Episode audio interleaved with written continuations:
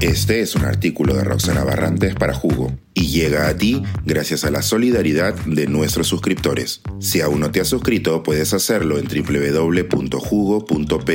Ahora puedes suscribirte desde 3 dólares al mes. Rabia en el Día del Amor. Una invitación a leer Angrinomics o la economía alrededor de la rabia. Manejar en Lima genera una serie de sentimientos negativos. Muchas veces respiro hondo hasta que llega ese momento de gran deseo de estar en una pista de carros chocones, independientemente de con cuánta paz y descanso he salido de mi casa. A veces bastan 10 minutos para que la buena onda se pierda hasta el día siguiente. ¡Qué rabia! Y creo que es la interjección correcta para evitar la censura de nuestro editor. La rabia se siente en varias otras interacciones cotidianas, desde las absurdeces de trámites hasta las diatribas, con y sin censura, que se leen en las redes sociales. Es imposible evitar pensar si se trata de un tema de la polarización causada por los algoritmos en las redes sociales o si hay algo más profundo y humano en el tema. Con respecto a lo segundo, a nuestra ayuda viene un libro que les invito a leer. Angrinomics, la economía y el descontento social actual. ¿Cómo ha sido traducido al español? Angrinomics fue publicado en 2020 y Eric Lonergan y Mark Blythe, sus autores, buscan darle sentido a lo que de otro modo podría ser considerado solo una emoción primitiva, la rabia. Ese sentido de acuerdo a los autores, proviene de la desconexión que sentimos entre nuestra vida cotidiana, en la cual cada vez trabajamos más, tenemos menos tiempo libre e igual nos sentimos vulnerables, y aquella disfrutada por los extremadamente ricos.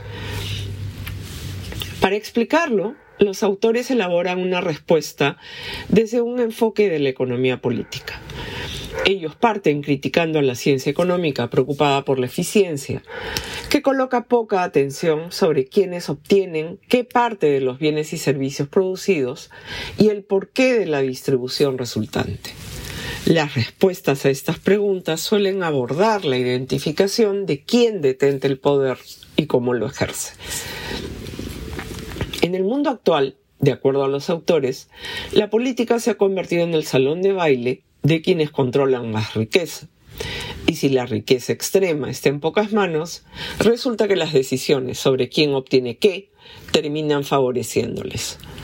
Esto se acompaña de partidos políticos que ya no representan intereses del capital o del trabajo, con lo que las diferencias entre derecha e izquierda se tornan irrelevantes. Entonces, ¿cómo los políticos ahora motivan a los votantes? Lo hacen a través del miedo a enemigos creados y que poco tienen que ver con las alineaciones anteriores de derecha y de izquierda. Aquí es donde entra a tallar la rabia, para la cual los autores identifican varios tipos de ella. La primera distinción es sobre la rabia pública y la privada, que es más personal. La rabia pública, a su vez, tiene una dimensión moral, pero también otra dimensión más primaria y tribal. La dimensión moral, blandida como insignia de honor, podría ser, por ejemplo, las protestas sobre la denominada repartija de puestos del Tribunal Constitucional en 2013.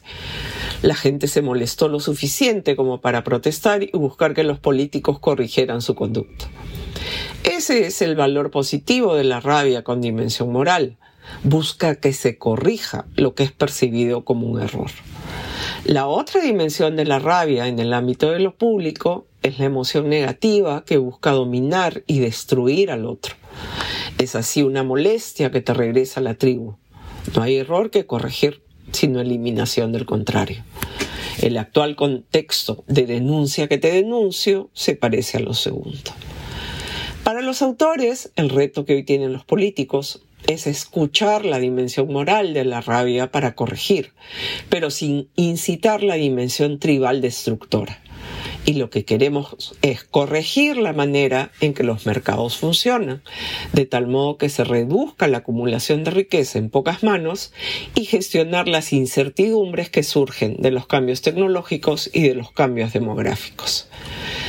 La argumentación de estas ideas poderosas se organiza en un libro compuesto de diálogos. De particular interés para mí fue el tercero, donde se narra una historia del capitalismo a partir del símil entre hardware y software, y cómo la versión 3.0, la actual, todavía no tiene el ajuste requerido para reducir la rabia de cualquier tipo. Hoy, que se celebre el Día del Amor y la Amistad, recomiendo estas reflexiones para que San Amargo no venza a San Valentín. Suscríbete a Jugo y espía en vivo cómo se tramó ese artículo. Nuestros suscriptores pueden entrar por Zoom a nuestras nutritivas y divertidas reuniones editoriales. Suscríbete en www.jugo.pe.